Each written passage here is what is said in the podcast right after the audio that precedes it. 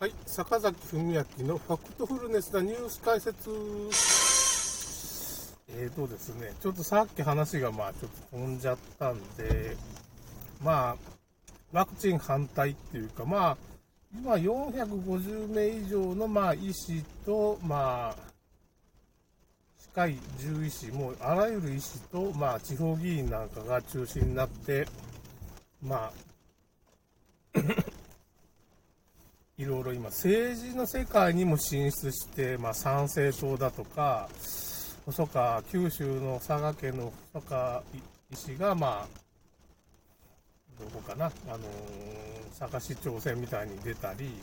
だったと思うんですけど、まあ、佐賀の人なんです。あと、神戸の、まあ、兵庫県の、まあ、その、弁護士ですね。その薬害裁判とかを、まあ、もうワクチン後遺症でね、コロナワクチン後遺症で薬害裁判してる弁護士が、まあ、その立候補したり、まあ、いろんなことが今起こってるわけですけど、まあ、トレンドとしては、まあ、医師とか弁護士という資格がある人が、まあ、政治家になって、もうひっくり返そうと。なんとかその議員にならんとこれもうダメだというか、その、医学的には僕ら、医学的データではもう僕らの方が勝ちなんですけど、まあ、その、ロックフェラーじゃないわ、ロスチャイルドか、ジェイコブ・ロスチャイルドさんとかキッシンジャーが言ってるんですけど、まあ、僕ら、なんていうかね、もうずっと子供の頃からテレビで洗脳されてるから、日本は特に GHQ のウォーギルドプログラムっていうのがあって、ななんつうのかな、そういう洗脳プログラムのもとに戦後統治されたんですよ。日本人が 二度と戦争を起こさないように日本人を弱体化させようと。まずその、なんですかね、日本人は悪いんだみたいなことを、まあ、教育ですり込んで、自虐史観というのね、歴史観をまあすり込みました。その反動でなんか右翼みたいなのが出てきたみたいな話なんですけど、この右翼もちょっとうさんくさいですね。なんかの組織がやってるような、ネット右翼っていうのがいるんですけど、なんかうさんくさい変な組織がやってるような気がしますね。一般人もまあちょっと反感をいろいろ持つようになって、なんかちょっと右翼化してんじゃないかっていう話なんですよね。結局全体の世論がね。で日本を守りたいってだけで、別にそんな右翼化してるわけじゃないと思うんですけどね。僕はどっちかって左翼的な思想を持ってたはずなんですけど、栗本慎一郎とか好きだったんですけど、やっぱ年取ったら保守化していくっていうか、まあ保守化っていうのかな、右翼っていう保守化みたいな感じですね。その、保守的な考え方になるって、やっぱ地域を守ろうとか国を守ろうとかっていう風にだんだんなっていくわけですよ。若い頃はまあ、その反抗期だから、なんか、反抗したくなる気持ちはみんなあるわけですよ。おそらくね。ちょっと冒険したいとか、社会に反反抗したいと。尾崎豊じゃないけど。まあ、ガラス割ってバイクで走りたいと。なんか暴走族やりたいとか言うんだけど、年取ったらちょっと暴走族もなんか、いいなんかセールスマンになってたりさ、なんか、普通、普通の親父になったりするわけじゃないですか。そういう風なもんが人生の傾向としてあるわけです。まあ、それで、まあ、今、まあ、医者の人は、まあ、今、政治の方に入っていって、議員になってなんとかこのワクチンを止めようみたいなことをしてくれてます。で、コロナは、もう今のところコロナもう終わりました。あの、日本でももう終わります。あの、オミクロンがもうほとんど無症状なんで、それでなんか免疫の専門家みたいな人が、確かね、ナチュラルキラー細胞を発見した日本人の免疫の専門家、元厚労省の人なんですよね。その人が言ってたけど、オミクロンは、あの、もう、ただの風邪なんで、あのー、笑顔で生きてると治るっていうのが面白い、すっごい面白いこと言ってるし、この人だけど免疫のナチュラルキラー細胞を発見した人なんですよ。ナチュラルキラー細胞なんか教科書に出てくるじゃないですか。この人面白い人なんですけど、またリンク貼っておきましょうかね。すごい大先生なんだけど、まあ面白いこと言うよね。まあ、免疫の先生っていうのは、もう免疫って自然免疫が大事なんだっていう風に、スタイルの人が多いですね。ワクチンなんかそんな偽物免疫、結局、悪玉抗体になってから、さっき AED って写真を、まあ、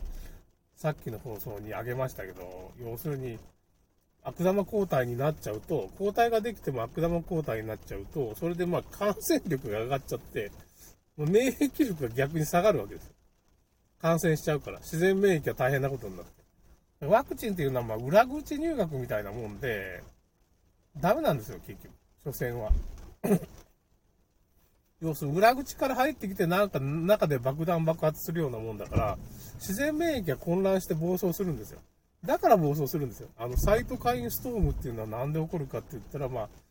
そのワクチンの中の成分とかそういう風なものが、まあ、そういう自然免疫を乱して暴走させ、サイトカインストームなんか起こるから、まあ、起こっちゃう。だからまあ、毒ばっかし入ってるんですよ、ワクチンの中は。その毒で抗体を作るからあれなんだって理屈なんだけど、毒を抗原として抗体作るって、それが全くの真っ赤な嘘。で、抗体作りすぎると、まあ、免疫力が下がっていって、まあ、6回ぐらいだからワクチン打って、同じ抗体を6回ぐらい作ると、まあ、半分ぐらい死んじゃうよと。下手したら、その、まあ、実験動物のハムスターが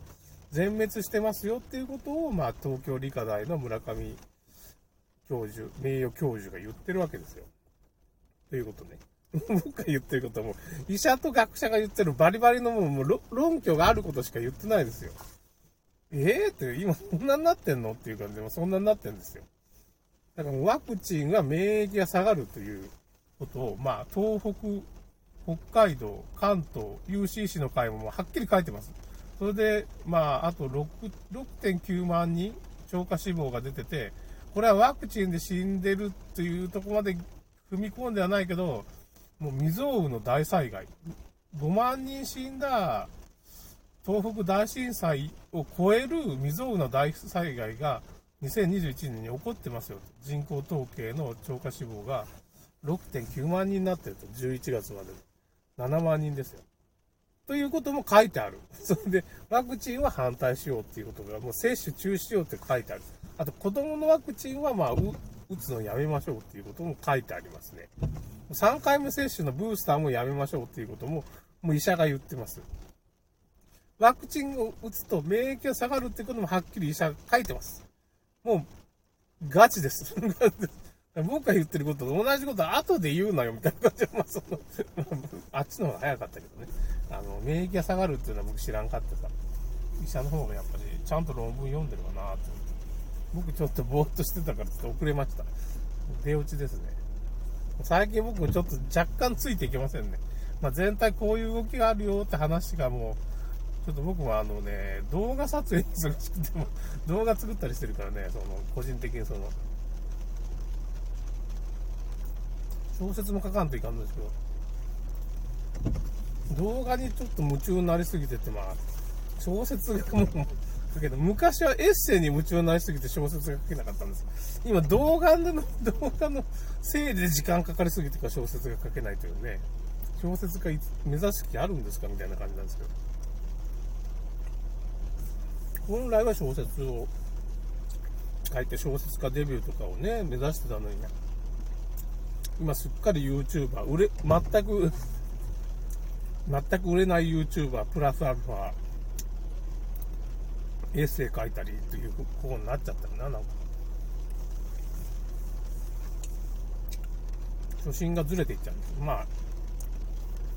動画作るのは面白いなって最近思うんで、まあ、いいんですけど。ということで、そういう風な医者が立ち上がってくれると、まあ、神戸って兵庫県はいるでしょう。岡山県、あ、そうだ。岡山県で今、意見広告とか出してるんです。素人の人とかもね。募金を集めて意見広告を結構山陽新聞とか、まあ、地方新聞、全国紙に出してる人もいるんですよ。あの、個人で5000万ぐらい使って、それ使い切ってあのね、使い切ってまた募金を集めてやってる人もいるし、なんかその意見広告を厚労省のデータだけで出すと、まあ、それで思いとどまってくれる、その厚労省のデータだけでも恐ろしいわけですよ。1444人っていうことは、インフルエンザワクチンでまあ年間10人、まあ20人ぐらい死ぬ時もあるんだけど、まあ大体10人ぐらいなんですよ。死ぬ、死亡者が。で、まあ、戦後の薬害でもイレッサっていう肺がんの治療薬が800人死んでたらしいんですけど、1442っても新記録なわけですよ。新記録とかもう倍になると、倍どころじゃないですよ。6.9万人だから本当は。倍どころじゃないですよ。まあ、1444人でも、まあ140倍とか、700何十倍とか、まああの、70倍とか、まあ20人だとしたら70倍ぐらいかな。の逆害になってる。もう何十倍とか100倍の逆害ですよ。信じられます？もうそれだけでも危ないわけですよ。もう止めんといけない。接種を。ワクチンの接種を止めて、わかります？グレートリセットって。僕ら殺しそうとしてることは、まあその、ダボス会議とか、世界経済フォーラムがもう、そういうデータ出してます。ちょっとリンク貼っとくから。そういう文章、手紙が送られてくるんだって、議員のとか、オランダの議員とかも送られてきたっていうような文章を出しておきましょうね。何でも知ってる僕。というような、もうむちゃくちゃよ。あの、みんなが思ってるような、そんなね、デマでもなんでもないけど、これ全部真実だから恐ろしいことに。それが恐ろしいんですよ。僕が言ってることがほとんど真実っていう。うーん。怖いですね。もうデマとか言ってももう抑えきれません。ということで終わります。